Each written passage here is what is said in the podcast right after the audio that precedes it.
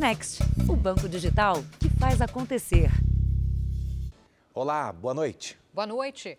Uma quadrilha invadiu uma casa de alto padrão em Itanhaém, no litoral de São Paulo. No assalto, um pedreiro que trabalhava no local e uma adolescente foram baleados e mortos. A mãe dessa menina e a filha caçula, de 12 anos, também ficaram feridas. Cinco suspeitos foram detidos, entre eles uma adolescente, um adolescente e uma mulher grávida. Dois assaltantes chegam a pé e vão direto para casa no fim da rua. No carro prata, que vem na direção contrária, estão outros três suspeitos que dão cobertura para o roubo. Os criminosos ficam menos de meia hora no imóvel e fogem no carro da família. A câmera de vigilância flagrou a dona da casa e uma das filhas baleadas saindo pedindo socorro. Ela só gritava: Minhas filhas, salva minhas filhas, pelo amor de Deus, socorre minhas filhas. Além da mulher de 41 anos e das duas filhas dela, de 12 e 17 anos, também estava na residência o pedreiro que trabalhava para a família. Dona da casa, infelizmente, rendida, refém deles, falou: não, tem mais um. O pedreiro, que está no banheiro. Eles foram até lá, no, lá onde ele estava e renderam ele, cataram ele e colocaram junto com as outras vítimas. E daí, nesse apavoro daqueles, foram e assassinaram a sangue frio. O pedreiro Geosvaldo Monteiro e a filha mais velha, Isabelle Amaral Costa, não resistiram. A dona da casa e a filha caçula estão internadas. Ela pediu, moço, por favor, me ajude que eu levei um tiro na cabeça. A minha irmã também está baleada. A minha mãe também foi baleada. O pedreiro que trabalha com nós está morto lá dentro. Logo depois de socorrer as vítimas, os policiais militares conseguiram localizar os dois suspeitos que entraram na casa. Um deles é menor de idade. Eles estavam hospedados numa pousada bem perto daqui e contaram que moram na capital paulista e que costumam vir ao litoral nos fins de semana só para assaltar casas de alto padrão. Uma outra vítima já reconheceu a quadrilha por um roubo essa semana. A polícia prendeu também os três criminosos que deram cobertura aos assaltantes: um homem e duas mulheres, uma delas grávida. Gustavo Mendes de Menezes confessou que foi ele quem atirou nas quatro vítimas. Atirei. Por quê? Porque veio, veio, veio, veio, veio, veio, veio pra, pra cima de mim, que tá me matar. Quem foi pra cima de você? A mulher e o cara. Mas eles não estavam armados. Mas, mas, mas, mas veio pra, pra cima de mim, né, senhora? Pra reagir, né, senhora? A polícia não acredita nessa versão. Foi maldade mesmo que eles fizeram com eles. Veja agora outros destaques do dia. Conta de luz vai continuar com tarifa mais alta em outubro. Insulina de ação rápida está em falta nas farmácias do SUS. Rio Paraguai enfrenta a pior seca dos últimos 60 anos. Vulcão sofre ruptura e acúmulo de cinzas fecha aeroporto. A Alemanha de Angela Merkel às vésperas das eleições. E um sobrevoo de balão pela terra do vinho na Serra Gaúcha.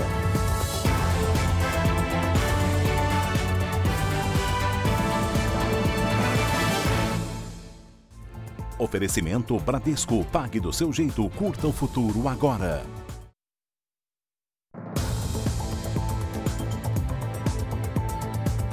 Você sabe que aquele seu telefone celular é objeto de desejo de criminosos em vários estados do país, né? Em São Paulo, o número impressiona. Apenas esse ano, em média, 31 aparelhos foram roubados ou furtados por hora. E o Jornal da Record conseguiu imagens da ação dos assaltantes nos últimos dias. São flagrantes de uma violência que costuma abrir caminho para uma série de outras dores de cabeça. A rua estava vazia. A jovem só percebe que é seguida pelo criminoso quando ele se aproxima e anuncia o assalto. Ela tenta correr, mas é agarrada e agredida. A vítima resiste, até que o ladrão consegue pegar o celular e fugir. A mãe disse que a filha está traumatizada com a violência do roubo. Eu não consigo ver, eu choro, não consigo. Me impactou muito. Não, não, tinha necessidade da força que ele usou com ela, não. Neste outro caso, a assaltante se passa por cliente dentro da loja. Ela aproveita que ninguém está olhando para furtar o telefone deixado em cima do balcão.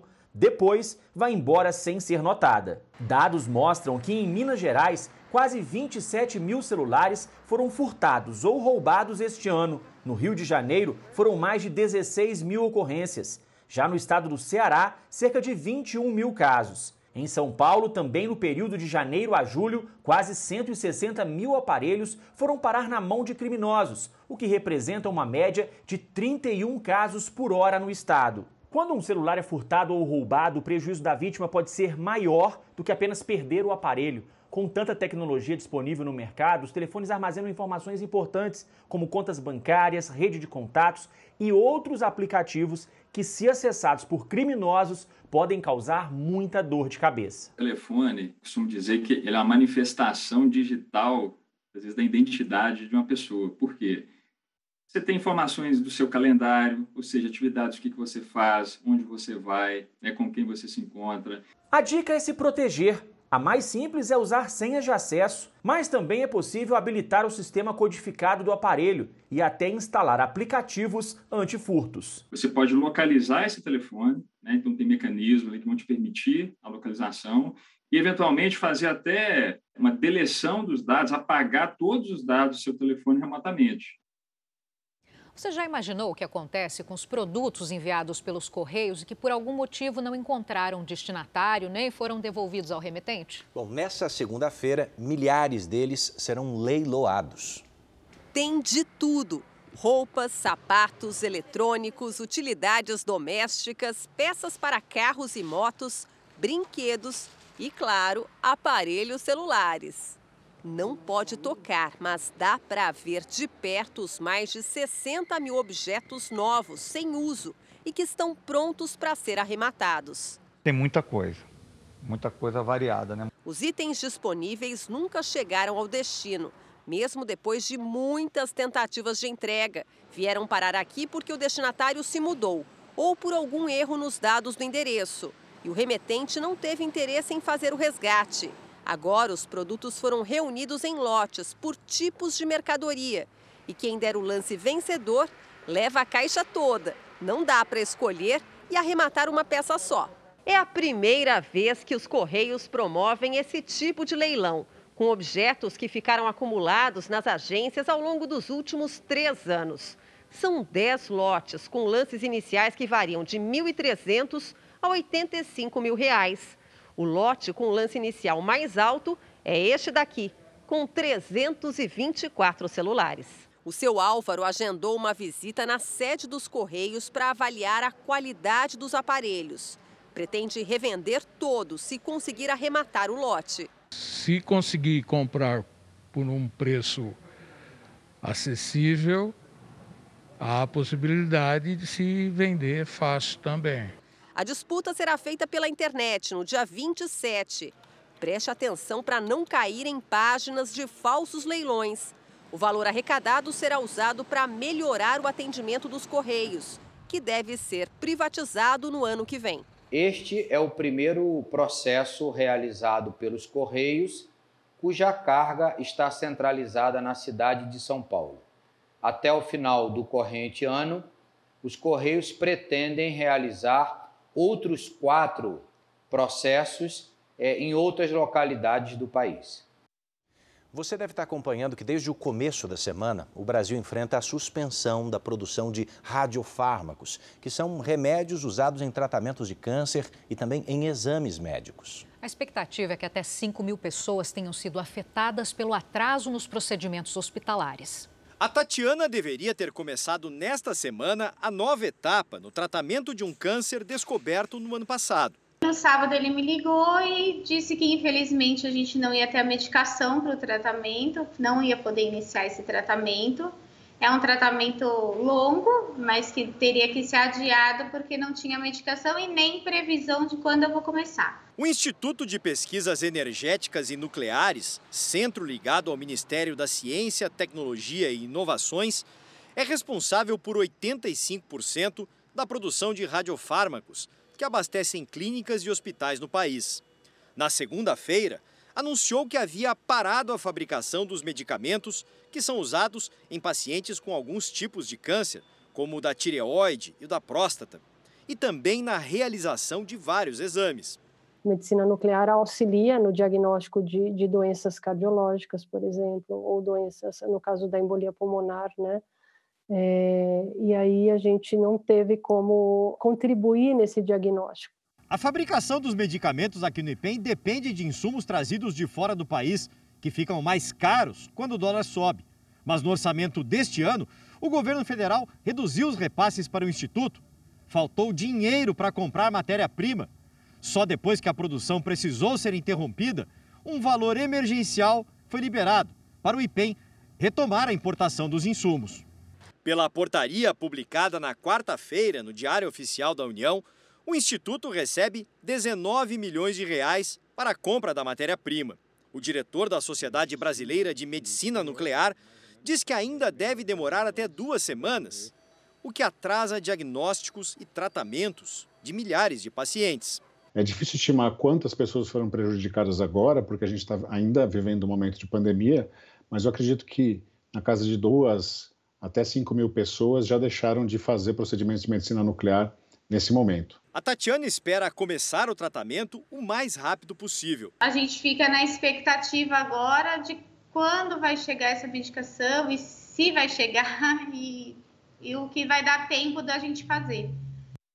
Em nota, o Ministério da Ciência, Tecnologia e Inovações disse que o repasse de 19 milhões de reais ao IPEM é uma medida emergencial, mas que o Congresso trabalha para aprovar uma, um projeto de lei que vai complementar o orçamento para a importação do medicamento. O Brasil tem mais de 17 milhões de pessoas com algum tipo de deficiência. E além de todos os desafios diários que essas pessoas já enfrentam, muitas sofrem ainda para conseguir atendimento em serviços públicos considerados básicos. São poucos os lugares com equipes especializadas para ajudar essas pessoas. Marcelo tem 47 anos e perdeu totalmente a audição quando ainda era bebê. Recentemente, depois de sofrer um acidente de carro, ele passou em duas delegacias em São Paulo e não conseguiu fazer um boletim de ocorrência. Tentei, através da mímica, sabe, explicar toda a situação. É... E aí eles entenderam, por fim, parece que entenderam que eu estava num acidente. E eles falaram: você vai para sua casa e você vai fazer o BO na internet. Eu me senti totalmente perdido, né, desamparado. O professor, então, pediu ajuda da Cássia, que além de tradutora de Libras, é amiga dele. Ele estava bastante estressado, porque você imagina, né? Um homem adulto tentando resolver e dependendo de outras pessoas para tentar conciliar, para que outras pessoas compreendessem ele. O Brasil tem mais de 17 milhões de pessoas com algum tipo de deficiência. Além da dura realidade que elas enfrentam no dia a dia, principalmente pela falta de acessibilidade nas cidades, ainda sofrem quando buscam atendimento em serviços públicos, como foi o caso do Marcelo. Em todo o país, são poucos os locais especializados para atender essas pessoas. O único centro de apoio técnico especializado em todo o estado de São Paulo funciona desde 2014 na primeira delegacia da capital paulista. Um decreto publicado no Diário Oficial autorizou a implantação de mais centros como esse em unidades policiais. Três delegacias estão sendo preparadas para receber centro de apoios as barreiras, as dificuldades não estão em mim, não estão em nós, surdos ou nas pessoas com deficiência, estão nos lugares que falta acessibilidade. Quem ainda não tomou a primeira dose da vacina contra a Covid-19 no Rio de Janeiro vai poder escolher o imunizante. Não é que o incentivo deu certo? Mais de 123 mil pessoas foram vacinadas só hoje na cidade. Nessa fila, a maioria espera pela primeira dose da vacina contra a Covid-19. Com o fim da imunização por idade na capital, começa a busca pelas mais de 227 mil pessoas que ainda não se vacinaram. O Vinícius é um deles. Ah, um negócio de questão de acreditar, né? A gente está um pouco desacreditado, né? Mas estamos ah, aí, né? Vamos, vamos em frente. O Sheik também aproveitou o sábado de repescagem para se imunizar. Por falta de é, tempo e opção, eu acabei perdendo algumas vacinações, mas agora, enfim, eu coloquei em dia. No Rio de Janeiro, até agora, mais de 96% das pessoas com 12 anos ou mais receberam pelo menos uma dose da vacina. 61% foram imunizados de forma completa. Com estoques disponíveis das três principais vacinas usadas no país, aqui no Rio de Janeiro agora, os atrasados para a primeira dose vão poder escolher qual imunizante querem tomar. Uma medida criticada pelos especialistas desde o início da campanha de vacinação. No mês passado, a Secretaria Municipal de Saúde já havia liberado a aplicação da segunda dose da Pfizer em quem tomou a primeira da AstraZeneca, por causa do atraso na entrega dos frascos do imunizante pela Fundação Oswaldo Cruz. Aquela discussão sobre sommelier de vacina tal era, enfim, completamente desnecessária e talvez faltasse esclarecimento para as pessoas que todas as vacinas eram enfim, efetivas, eficazes e que estavam disponibilizadas e que não, enfim, não, não, não fazia muita diferença. Né? Já se demonstrou que essas vacinas, todas elas, elas protegem é, muito bem contra casos graves e, e internação é, por qualquer das variantes, a variante Delta inclusive. Apesar da tendência de queda nas mortes e internações na cidade, os especialistas recomendam que a população mantenha os cuidados, como faz a família da Yasmin, de 12 anos. A gente não sai muito de casa, a gente passa álcool, usa máscara, faz um monte de coisa. Eu quero ver todo mundo vacinado. Eu não quero uma quarentena não, não aguento mais. Agora vamos aos números de hoje da pandemia no Brasil.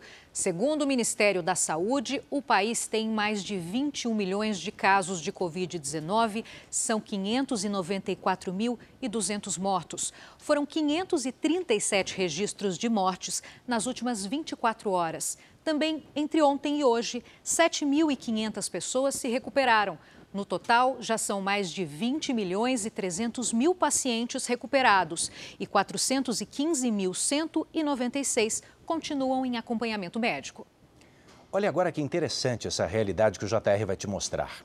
Algumas empresas decidiram inovar e agora, agora ajudam os funcionários a se organizar também financeiramente. O resultado? Trabalhadores que conseguiram lidar melhor com o próprio dinheiro agora estão naturalmente mais comprometidos no dia a dia. O mês não acabou e Tiago já faz as contas. Ele deve 27 mil reais de cartão de crédito. Um problema que já se arrasta há três anos. A gente tem deixado aí sempre uma conta pendente, a gente paga o, o, o principal agora e vai postergando os demais no decorrer do mês, a gente vai liquidando. Para ajudar pessoas como o Tiago, esta cooperativa vai realizar esse ano palestras sobre o tema. Essa é uma das funções das cooperativas de crédito, elevar a educação financeira para o seu quadro de associados. A vida eh, financeira equilibrada é qualidade de vida. Tiago já se inscreveu e não via a hora de participar. Quer dicas para sair do vermelho. Entre uma live para dar risada e uma live para que eu possa aprender né, e ter aí uma luz no fim do túnel no qual eu me encontro, eu fiquei entusiasmado. Um levantamento mostra que mais de 70% das famílias brasileiras, como a de Tiago, tem alguma dívida.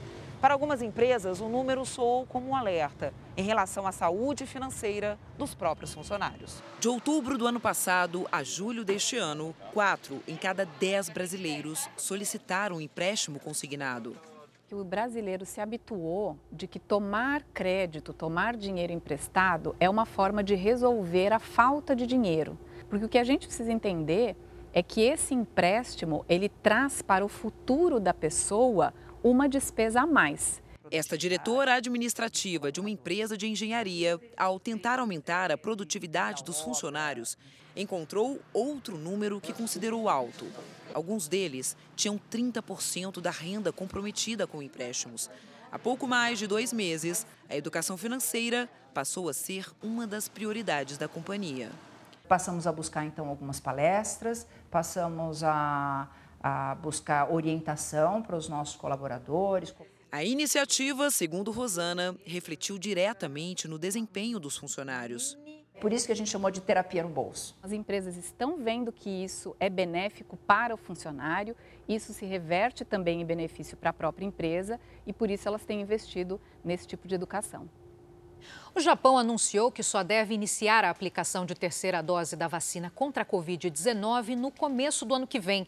Segundo o Ministério de Saúde do país, o reforço vai ser aplicado oito meses depois da segunda dose. Profissionais da saúde e idosos com mais de 65 anos vão ser os primeiros a receber o imunizante. O plano do governo é que todas as três doses devem ser da mesma fabricante. Mais da metade da população japonesa está totalmente vacinada contra o coronavírus. Enquanto isso, a governadora de Nova York, nos Estados Unidos, anunciou que vai suspender professores e profissionais da saúde que optarem por não se vacinar.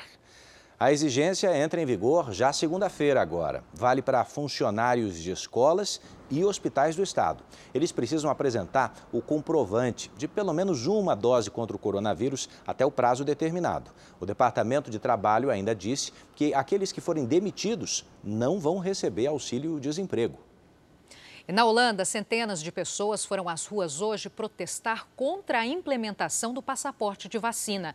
Com cartazes, o grupo caminhou pelas ruas de Haia, capital do governo holandês, para pedir o fim da exigência do documento. A manifestação aconteceu no mesmo dia em que a medida começou a valer. Agora, bares, restaurantes e cinemas vão exigir a apresentação do comprovante de vacinação. O lançamento do passe coincidiu com o fim das medidas de distanciamento social no país. Vem cá, você investe em criptomoedas? Sabia que o valor do Bitcoin, uma das moedas digitais mais usadas do mundo, caiu depois que a China proibiu todas as transações com essas criptomoedas? Vamos até Tóquio, ao vivo, com a nossa correspondente Silvia Kikuchi, que tem mais detalhes para a gente. Silvia, bom dia para você. Olá, Edu. Olá, Giovana. A queda foi de quase 5%. Com a decisão, as bolsas estrangeiras também estão proibidas de fornecer serviços relacionados a criptomoedas a investidores chineses via internet. Especialistas acreditam que, para manter o mercado de moedas digitais em alta, os países precisam trabalhar para personalizar a própria criptomoeda. O Banco de Compensações Internacionais já anunciou uma plataforma para melhorar as transações entre os países. Mas a partir de agora, na China, o uso de moedas digitais será considerado um crime. Edu, Giovana. Obrigado, Silvia. A Alemanha vai às urnas neste domingo para escolher o sucessor da chanceler Angela Merkel, que deixa o cargo depois de 17 anos. Sem grandes favoritos na corrida eleitoral, a líder do Partido Conservador tenta emplacar o candidato dela, que luta contra a baixa popularidade. A primeira mulher a comandar a Alemanha se tornou uma liderança firme no país e no mundo. Uma doutora em química quântica e formada em física que cresceu sob o regime comunista da Alemanha Oriental e atualmente é uma das responsáveis por manter forte uma Europa unida. 397. A mulher que começou na vida política aos 35 anos assumia o mais alto posto público na Alemanha aos 51. Das Grundgesetz und die Gesetze des Bundes waren und Angela Merkel foi uma aposta de Helmut Kohl, chanceler conservador que articulou a reunificação das Alemanhas depois da queda do Muro de Berlim. 16 anos depois, deixa o cargo como uma referência, muito por conta das diferentes crises que enfrentou como a do sistema financeiro global em 2008, que ameaçou a continuidade do euro, o grande fluxo de imigrantes, o terrorismo, a saída do Reino Unido da União Europeia e, mais recentemente, a pandemia. Fluente em russo, a habilidade também a levou naturalmente a ser a interlocutora do bloco com o presidente Vladimir Putin Casada, sem filhos, discreta na vida pessoal e na escolha das roupas. Merkel começou a enfrentar questionamentos sobre a sua saúde e uma possível sucessão quando foi vista tremendo em eventos oficiais há dois anos. Ela garante que não é nada sério. Durante os quatro mandatos, Merkel teve altos e baixos dentro da própria Alemanha. Mas no mundo, e principalmente aqui na Europa, ela ganhou força e deixa o cargo como a principal líder do continente, o que lhe garante hoje um dos maiores índices de aprovação entre os principais governos de todo o mundo. Agora, o futuro da maior economia da União Europeia está em aberto. Talvez sua maior derrota tenha sido não conseguir um sucessor tão popular quanto ela mesma.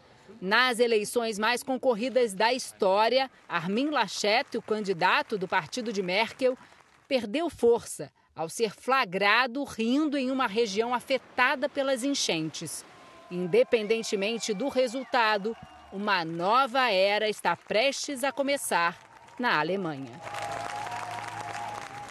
Não tem aquele ditado que diz que a propaganda é a alma do negócio? Pois olha, cada real investido em publicidade rende mais R$ reais na nossa economia. É o que mostra uma pesquisa que acaba de ser divulgada. Na receita dos salgadinhos do Francisco vai um ingrediente essencial: saber como chegar ao cliente. Tem que saber vender e tem que ter uma boa publicidade, né, também, né? O produto não adianta ter só a qualidade, né? Tem que ter uma boa divulgação também. A publicidade está no dia a dia: TV, rádio, internet, jornal, painéis. A propaganda ajuda nas vendas, traz informação que facilita a escolha do consumidor. Você vê o anúncio lá na TV, você acha um preço ótimo, você vai lá e compra. Através das fotos, do, da descrição e o valor. Você acha que nessa circunstância você acaba até fazendo melhor uma compra? Sim. Fazer com que um produto saia daqui e seja conhecido pelo consumidor é função da publicidade. E isso tem uma importância grande para um país. Uma pesquisa revela que a cada um real investido em publicidade, R$ 8,54 chegam à economia.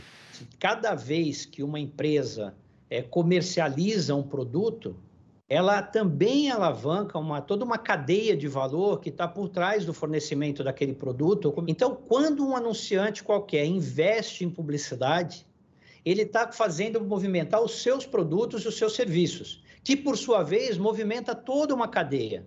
No ano passado, os anunciantes investiram 49 bilhões de reais em espaços publicitários. Pela proporção descoberta na pesquisa, isso representa um acréscimo ao PIB brasileiro de 418 bilhões de reais. O levantamento também mostra que a TV aberta é o veículo com maior alcance junto à população com 88% de penetração. O Brasil possui uma audiência altíssima na TV, com um alcance semelhante ao maior evento transmitido pela TV americana, o Super Bowl. A publicidade brasileira, vencedora de vários prêmios internacionais, gera 450 mil empregos diretos e indiretos. Já no primeiro semestre desse ano, os números apontam já um crescimento de 30% com relação ao ano passado, de tal maneira que nós recuperamos, portanto, eh, os investimentos, tendo como base o ano de 2019. Então, já é um alento, é algo que mostra que realmente a gente está dando alguns passos importantes é, na economia. A seguir, tem aquele peso no bolso. O custo da energia elétrica em outubro será mantido no patamar mais caro. E ainda nesta edição, a hora do sim voltou com tudo. A indústria de casamentos já está com a agenda lotada.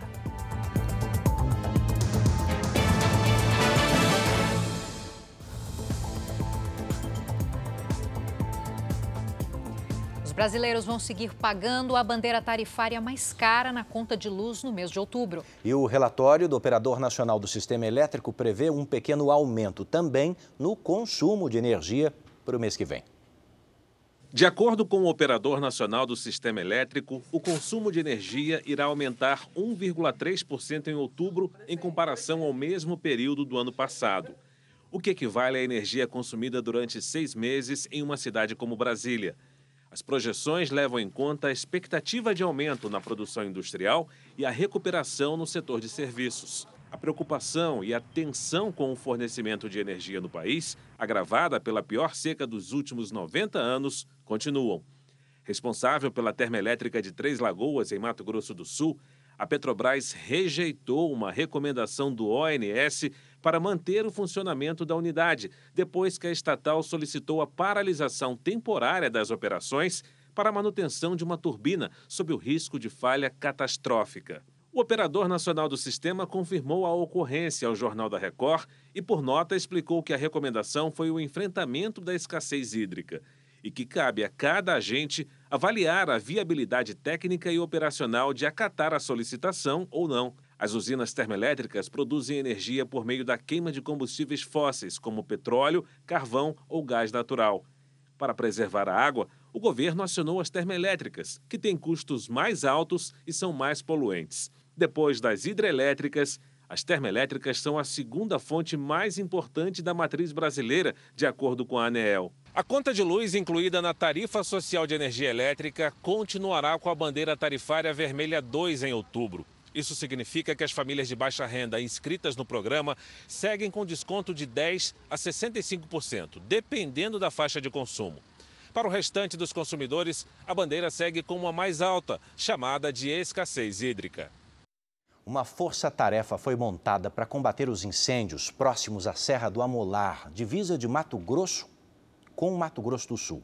O fogo já consumiu mais de um milhão de hectares no Pantanal só esse ano.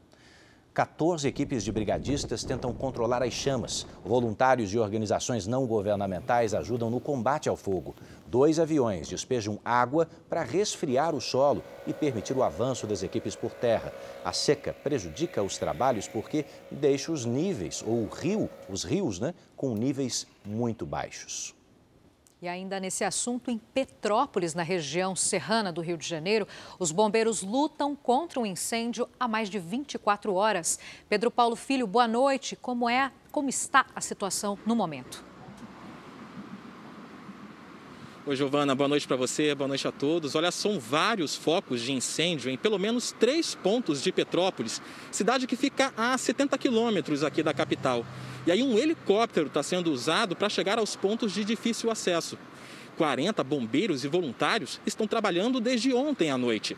Não há informações de feridos, mas é grande a preocupação de que esse fogo se aproxime dos sítios e das chácaras da região.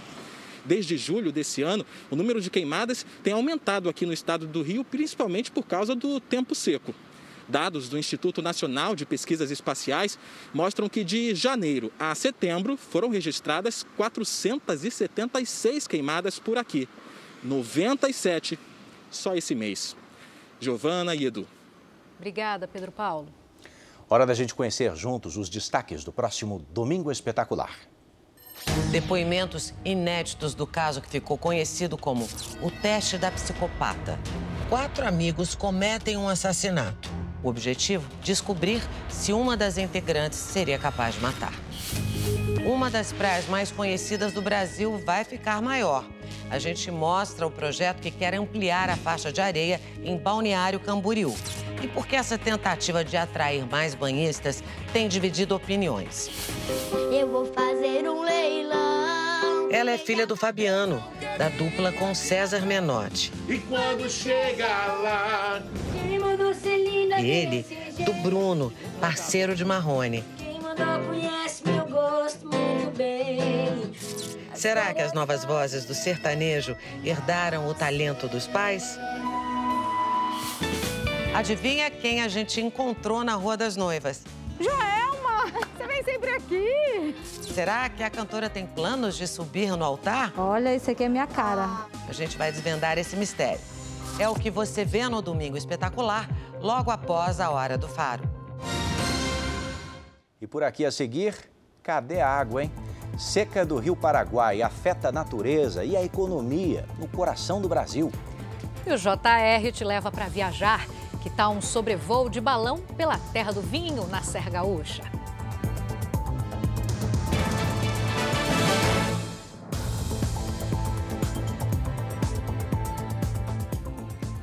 Dois em cada dez brasileiros com contas atrasadas estão em dívida com companhias de energia elétrica, segundo um levantamento divulgado essa semana. É por isso que, em alguns lugares, as distribuidoras de luz fazem mutirões com descontos para evitar que o problema fique ainda maior. Quando anoitece, a comunidade acende. Mas a que preço? Em Paraisópolis, São Paulo, vivem mais de 100 mil pessoas. Com as contas acumuladas, Beth tenta uma solução para pagar a dívida de R$ 1.900. A cabeleireira ficou sem clientes durante a pandemia e não conseguiu pagar a fatura da luz. Envergonhada, né? Porque a gente que está acostumada a pagar as dívidas da gente em dias, né? A gente que veio lá do norte, né? não está acostumada com cobranças, né? Uma pesquisa divulgada essa semana mostra que 45% dos brasileiros têm alguma conta em atraso. Em 22% desses casos, a dívida é de energia. Essa fila aqui em Paraisópolis é um reflexo das dificuldades causadas pela pandemia. Quase todas essas pessoas vieram tentar renegociar as dívidas que fizeram com a distribuidora de energia da cidade de São Paulo. A companhia fez um mutirão para tentar reduzir a inadimplência e atender quem ainda não sabe como pagar a conta e tem medo de ficar sem luz. O mutirão vai dar desconto de até 80% nos boletos atrasados e a opção de parcelar o débito em 48 vezes. Eu acho que é um momento sensível para a comunidade, para a população brasileira e mundial, esse momento que a gente vive, né? A manicure Sandra e o comerciante Moacir pararam de trabalhar na pandemia e agora calculam quanto vão pagar por mês para quitar a dívida. Quanto é que está a dívida? Mas está em 2,600. Pretende pagar em quanto tempo? A gente quer o quê, amor? Mais ou menos cinco vezes. Cinco vezes. Aos poucos está voltando, né? Aí quando foi essa pandemia eu fiquei sem trabalhar, sem atender ninguém por conta de atendimento presencial mesmo. E aí agora correr atrás do prejuízo e não vai dar para virar o Natal com as contas tudo paga. Esforço dobrado até que as velhas contas possam realmente sumir. Além do pagamento das contas, o que essa pandemia adiou de casamentos, hein? Para quem trabalha com festas e eventos, ainda não foi possível recuperar os prejuízos, mas a agenda começou a ficar lotada. É que muitos casais precisaram esperar e agora não vem a hora de dizer sim. Finalmente a despedida de solteira aconteceu. Ai, gente.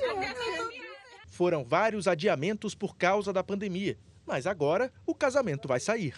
Nós vivemos momentos de incertezas, tempos difíceis, né? Cada semana o decreto mudava. Acho que agora vai dar tudo certo, está dando tudo certo, a situação está melhorando, as pessoas estão se vacinando. O número de casamentos cresceu 28% no Brasil em agosto em relação ao mesmo mês do ano passado. Foram mais de 63 mil uniões registradas no país. Desde o começo de 2021, quase 500 mil casais disseram o tão sonhado sim. Cris trabalha na organização de casamentos em Salvador. Chegou a ficar mais de um ano sem nenhuma celebração na agenda, mas desde julho voltou a ser procurada pelos casais e já tem compromisso até setembro de 2022. Você não tem a noção da alegria que é. Desde quando começou a liberar o primeiro decreto, que liberou para 100 pessoas, era uma alegria, uma vibração. Aí depois foi aumentando um pouquinho. É um cansaço, mas ao mesmo tempo uma felicidade imensa de estar voltando a realizar sonhos. Hoje ela fazia os últimos ajustes de mais uma celebração. Na organização, mais de 100 funcionários envolvidos. Nessa floricultura, o trabalho também não para. São pelo menos seis encomendas para casamentos toda semana. Comparando com antes da pandemia, nós estamos em torno de 30% a 40%. Tem um caminho. Eu acredito que lá, meados do ano que vem, provavelmente a gente volte a ter o que tinha antes da pandemia. Né? Mudando de assunto, sete estados brasileiros relatam a falta de insulina de ação rápida, que é aquela aplicada várias vezes ao dia, pouco antes das refeições. É, são mais de 800 mil brasileiros afetados pela falta de medicamento nas farmácias do SUS. Emanuele tem diabetes tipo 1 e precisa de insulina que antes era distribuída de graça pelo SUS. Mas o fornecimento foi suspenso há três meses. Para não ficar sem, a nutricionista está comprando por conta própria, uma despesa de 250 reais por mês. No momento eu estou desempregada, né? Eu, preciso, eu dependo totalmente dos meus pais e eles também não têm condições. Além de pagar do próprio bolso o que antes era de graça, o Lucas ainda precisa viajar 30 quilômetros para conseguir as injeções. Faz uns quatro meses aí já que está em falta aqui na, na farmácia municipal, que não tem só ficam no, no, prejuízo, né? De acordo com as secretarias estaduais de saúde, 800 mil pacientes são afetados pela falta de insulina em pelo menos sete estados: Goiás, Bahia, Espírito Santo, Minas Gerais, Rio de Janeiro, São Paulo e Santa Catarina. A insulina é um hormônio responsável por controlar o nível de açúcar no sangue. Quem tem diabetes precisa da insulina injetável para substituir a natural que o corpo não produz perda de função renal, é, maior propensão à doença cardiovascular. Né? Isso em longo prazo. Né? Uma pessoa que fica sem insulina de forma adequada ou sem controlar a glicose porque não conseguiu ou porque não quis por muito tempo pode ter essas complicações crônicas. A insulina que está em falta é a de ação ultra rápida, aplicada três, cinco vezes por dia. Para não comprometer o tratamento e a saúde dos pacientes, a recomendação dos médicos tem sido substituir a insulina veloz por outra mais lenta, que não teve a distribuição interrompida pelo SUS. Mas é preciso atenção, porque essa mudança pode afetar a rotina do paciente. Nós temos a insulina regular, que não poderia substituir. Nós vamos ter que trocar o horário de administração e, às vezes, adequar a dose. Em nota, o Ministério da Saúde reforça que, mesmo com as dificuldades enfrentadas por causa da pandemia, mantém os esforços para garantir o abastecimento de medicamentos oferecidos pelo SUS. E vamos ver agora uma notícia que está em destaque no portal R7. De acordo com o levantamento da Confederação Nacional dos Municípios, pelo menos 1.830 municípios no Brasil não registraram mortes por Covid essa semana. E em quase 60% das cidades que participaram dessa pesquisa, não houve sequer internação por causa da doença. O levantamento foi feito entre segunda e quinta-feira dessa semana. Para ler essa e outras notícias, aponte a câmera do seu celular para o QR Code que aparece na tela ou acesse o r7.com. E o presidente Jair Bolsonaro ainda não passou pelo exame para detectar a presença do vírus da Covid-19 depois que outros integrantes da comitiva que esteve nos Estados Unidos contraíram a doença. Luiz Fara Monteiro fala com a gente e tem os detalhes. Boa noite, Fara. Giovana, Edu, a todos que nos acompanham, uma ótima noite de sábado. A Secretaria de Comunicação da Presidência não dá detalhes, mas um assessor ligado ao gabinete de presidente Jair Bolsonaro disse que ele faz o teste para a Covid neste domingo. O prazo para a realização desse exame se completa exatamente neste dia, segundo orientações da Anvisa, Agência Nacional de Vigilância Sanitária.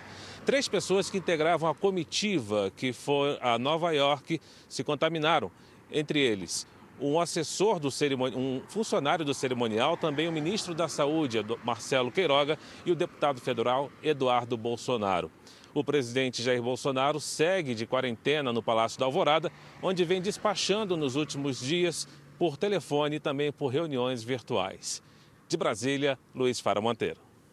Hora da gente ver agora como está o ritmo da vacinação em todo o Brasil. Nas últimas 24 horas, somadas as aplicações da primeira, segunda e terceira doses, mais de 1 milhão 169 mil pessoas receberam a vacina contra a Covid-19. Hoje o Brasil tem mais de 144 milhões 430 mil vacinados com a primeira dose e mais de 86 milhões que concluíram o processo de imunização. Vamos dar um pulo em Alagoas, que vacinou mais de 2 milhões de pessoas com a primeira dose do imunizante. Isso equivale a 60% dos moradores. Minas Gerais tem mais de 14 milhões de vacinados, ou seja, 68% da população. No Rio Grande do Sul, enquanto isso, mais de 8 milhões de pessoas foram imunizadas com a primeira dose, o que significa 70% do estado. Em São Paulo, mais de 36 milhões de pessoas tomaram a primeira dose, o que equivale a 78% da população. No portal r7.com você pode acompanhar a situação aí da sua região, num mapa interativo como esse. Mais de mil pinguins já foram encontrados este ano nas praias de Florianópolis. É que os animais deixam a Patagônia e migram para o litoral brasileiro, mas muitos acabam se perdendo no caminho.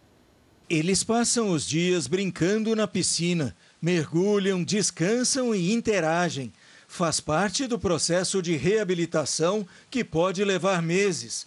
Os mais frágeis recebem cuidados especiais nesta associação do Plano de Monitoramento de Praias da Bacia de Santos.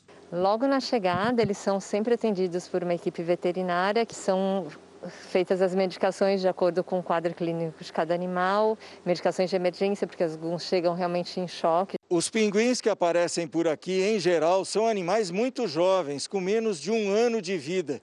Sem experiência, eles enfrentam dificuldades na longa jornada. Muitos não conseguem se alimentar no caminho e chegam debilitados nas praias. Dos 1.118 pinguins encontrados nas praias de Florianópolis este ano, apenas 129 estavam vivos. Muitos apresentavam ferimentos causados por redes de pesca. A gente precisa trabalhar, fazer um trabalho em conjunto com toda a comunidade, conscientização da comunidade, né, para a gente diminuir essa captura incidental. Isso é um problema mundial, não, não ocorre só aqui. Depois de ganhar peso, os sobreviventes ainda passam por diversos exames, até que são liberados de volta ao mar para enfim voltarem para casa muita fumaça e fogo nas rodovias de Goiás, uma situação que se agrava com o período de seca. Temperatura acima de 40 graus, umidade do ar abaixo de 10%. Combinação perfeita para as queimadas. que nessa época do ano castigam a região central do Brasil. Flagrantes feitos por motoristas mostram que elas atingem pastos e plantações. Já pegou na zona. Repare que uma cortina de fumaça toma conta da rodovia. Nesse trecho da estrada, a fumaça estava tão intensa que o trânsito foi bloqueado. Um levantamento feito pela Polícia Rodoviária Federal apontou que nos últimos quatro anos, só em Goiás, nove pessoas morreram em acidentes provocados pela falta de visibilidade nas rodovias por causa da fumaça. 62 pessoas ficaram feridas. O fogo também representa outros perigos. Um caminhão carregado com papel ficou completamente queimado depois que uma fagulha caiu na carroceria. Era uma carreta pegando fogo. Gente do céu, que horror. Os bombeiros recomendam que em situações como essa é melhor esperar. Numa rodovia, se você passou e verificou é, alguns focos de incêndio, a primeira orientação é já informar de imediato a PRF ou o Corpo de Bombeiros, né? E outra coisa que a gente orienta é você procurar um local de segurança para estacionar o veículo. Se tiver com problema para visibilidade, se for ali comprometer a segurança, já para num local, estaciona e fica esperando essas, essa situação melhorar. O Rio Paraguai, um dos mais importantes do Pantanal, enfrenta a pior seca dos últimos 60 anos. Uma crise ambiental que também já afeta a economia. Faz tempo que o leito do Rio Paraguai não recebe uma boa dose de água da chuva. Toda essa área deveria estar encoberta pelo rio. No leito, o farol nunca esteve tão distante da água. Em Corumbá, no Pantanal de Mato Grosso do Sul, quem sobrevive das águas do rio Paraguai anda angustiado. É o caso do seu Joilson, que transporta mercadorias pela região. Tudo que era cheio, só água. Numa época dessa, a água estava mais para cima ainda um pouco. Né? Em alguns pontos é possível até mesmo caminhar por áreas antes completamente inundadas pelo rio Paraguai. Nesta época do ano, o nível da água deveria estar 3 metros e meio acima. Mas o cenário que nós temos hoje é este. O rio está muito raso. Apenas alguns barcos ainda conseguem navegar com tranquilidade. Já as grandes embarcações tiveram de atracar, porque o risco de encalhar é grande. Com o canal de navegação comprometido, o transporte de matérias-primas precisou mudar de rota. Esta empresa, que produz 250 mil toneladas de minério de ferro por mês, está fazendo o escoamento com a ajuda de caminhões e o custo logístico dobrou. A gente consegue transportar num comboio é, hidroviário cerca de 40 mil toneladas, né? Cada carreta dessa que você visualiza na estrada, ela tem uma capacidade média de 40 toneladas. Quer dizer, você precisa de mil carretas para transportar o que transporta somente um comboio num ciclo. A seca do Rio Paraguai afetou também o país vizinho. Em Porto Quijarro, na Bolívia, todas as sete estações desta zona portuária estão paralisadas há um mês.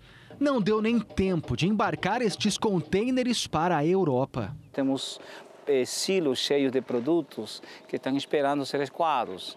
Tem alguns containers como que sobraram ali, tem cimento, tem uma série de produtos que está tudo parado esperando uma nova fase de a recuperação do rio.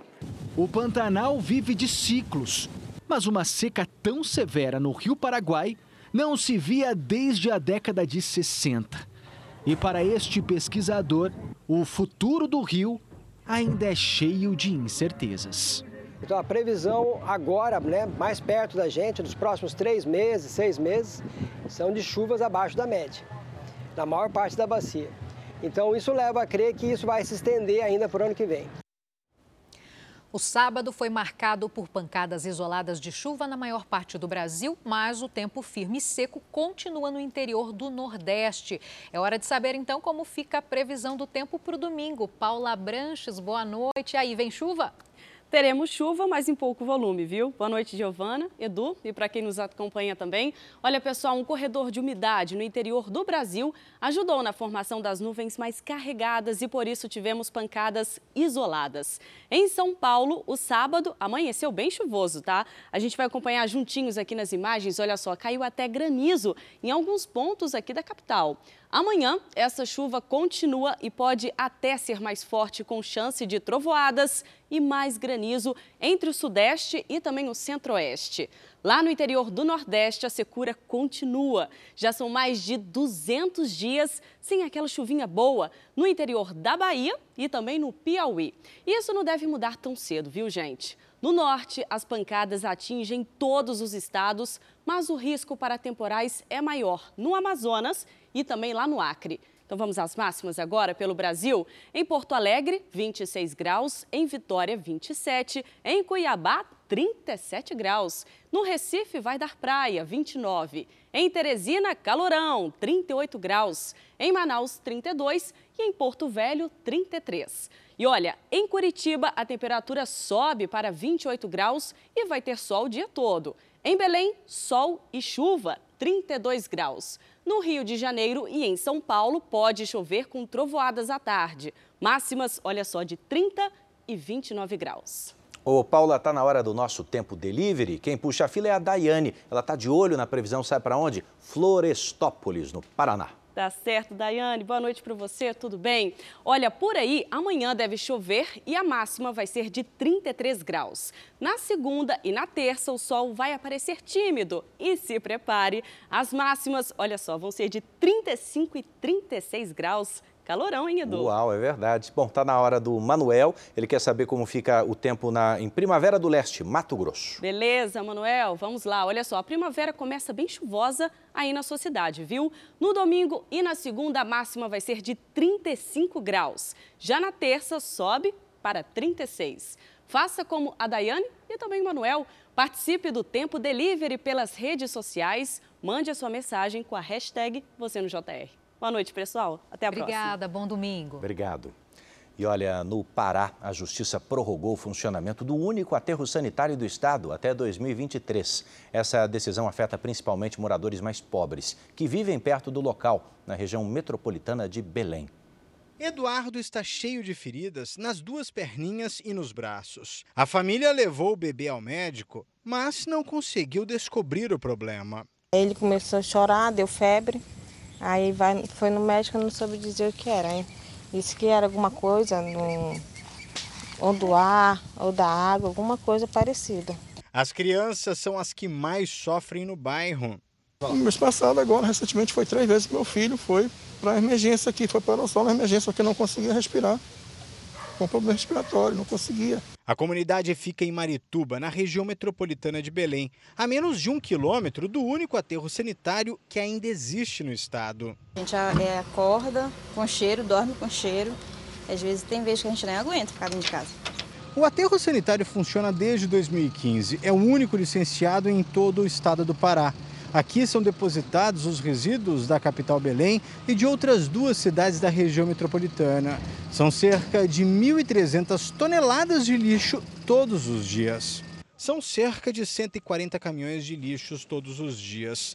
O serviço seria encerrado agora em setembro, mas por falta de outro lugar para depositar o lixo, a empresa responsável pelo aterro teve autorização do governo do estado e da justiça para operar por mais dois anos. Isso traz prejuízos sociais, como os problemas de odor, que são sentidos, e traz problemas também ambientais, é, pela ausência de todo o tratamento adequado que os aterros devem receber segundo as normas vigentes. Para pesquisadores, a continuidade do funcionamento do aterro pode agravar os danos à população. A prorrogação, a tendência é piorar a situação dos impactos ambientais naquela área, tanto do ponto de vista da saúde da população, quanto é, da degradação ambiental dos recursos naturais.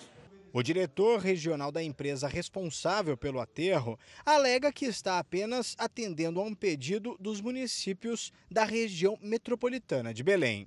O aterro hoje, ele é 99% coberto, ou seja, apenas 1% do aterro está descoberto, que é exatamente o local onde os caminhões chegam para depositar eh, os resíduos. Além da cobertura total, existem hoje 155 drenos também, onde, são, onde é queimado o, o gás metano. A Prefeitura de Marituba, onde fica o aterro sanitário, informou que é contra a decisão por conta dos transtornos causados aos moradores e, por isso, busca alternativas. O município de Ananindeua disse que a continuidade do aterro sanitário foi uma decisão da Justiça e que todos os municípios deverão se comprometer à redução do volume do lixo. Já a Secretaria Municipal de Saneamento de Belém diz que a Prefeitura pretende firmar parceria para construir um novo centro de tratamento de resíduos sólidos. Noticiário internacional: o vulcão Cumbre Vieja, nas Ilhas Canárias, entra no sexto dia de erupção e o acúmulo de cinzas fechou o aeroporto de La Palma.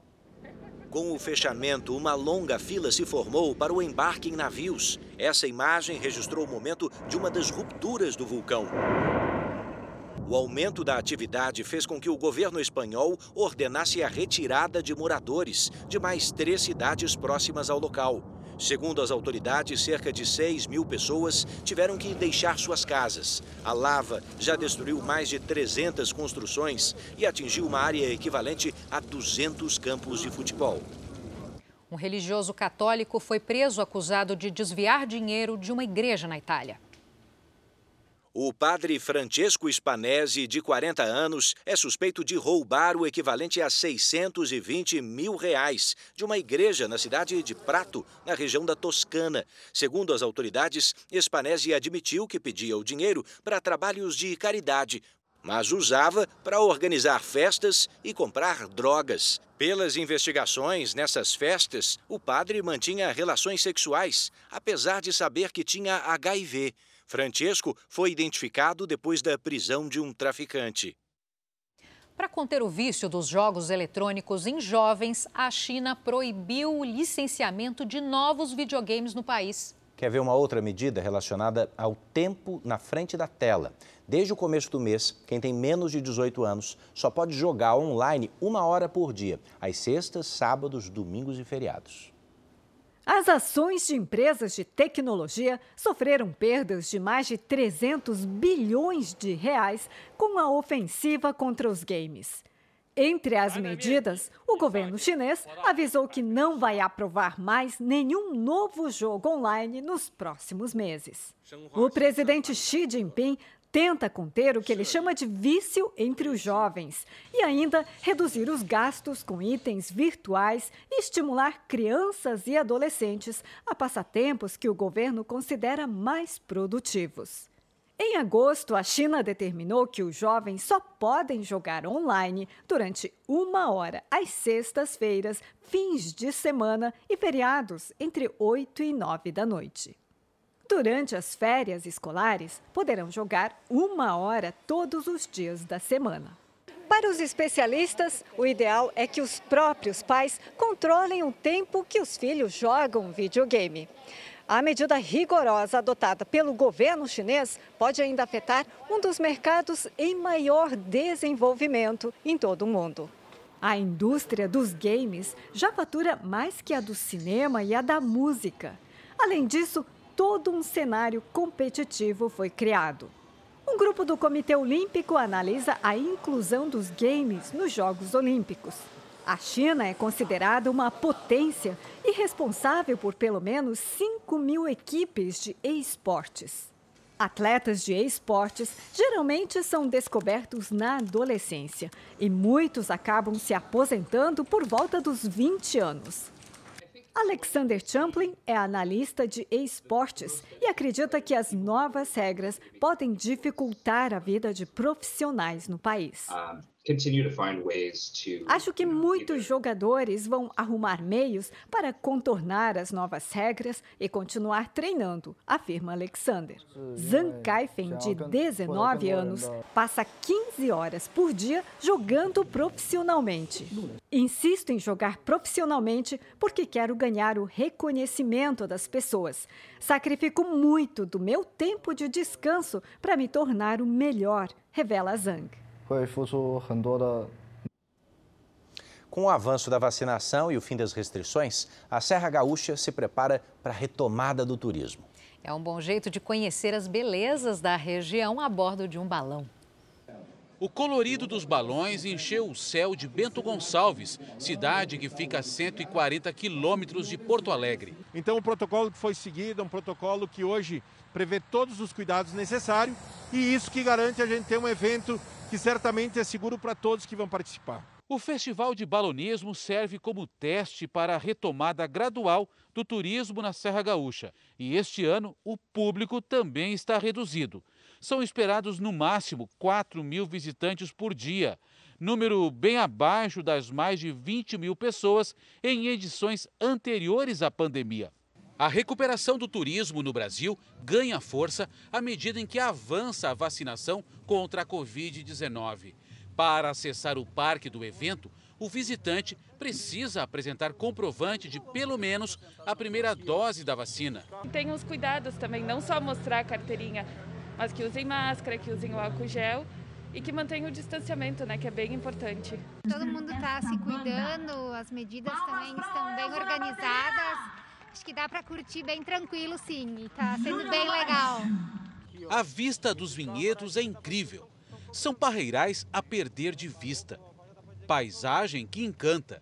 A paisagem aqui é deslumbrante, né?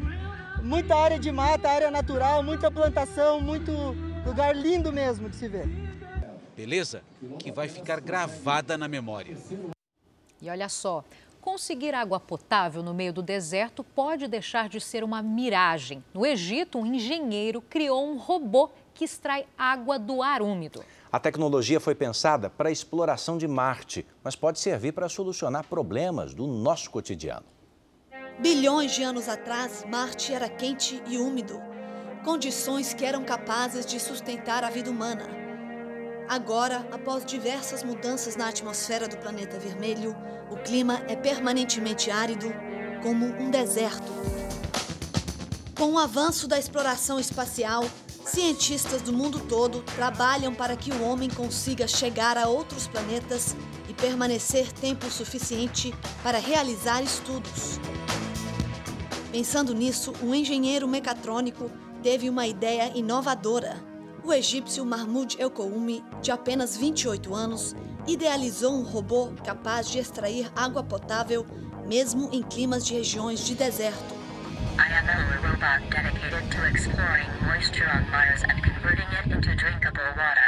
Elkoumi diz que Elo absorve e filtra a umidade do ar até conseguir água potável. Depois começa uma etapa de esterilização da água com raios ultravioletas. Então, sais minerais benéficos à saúde humana são adicionados, explica o egípcio. Ele se inspirou nas missões da NASA para construir o equipamento. A ideia é que o robô possa ser usado em locais com condições climáticas semelhantes às de Marte, com altos níveis de umidade, mas secos. Tecnologias como essa passam a impressão de algo caro e distante, mas o Elo foi construído com o equivalente a R$ 1.300 aproximadamente. E o funcionamento também é acessível. Isso porque com apenas 5 reais é possível extrair 50 litros de água, a quantidade necessária para sustentar uma pessoa por quase um mês. O engenheiro ainda destaca que a técnica utilizada por ele é 10 vezes mais barata do que qualquer outra tecnologia atual, incluindo a perfuração de poços e desvios de rios. Eukoume entende também que o robô pode ser uma solução viável para a escassez de água no planeta Terra. Posso expandir tranquilamente minha produção para até 50 mil litros de água por dia e levar para qualquer região desértica. Tudo isso a um baixíssimo custo, garante o inventor.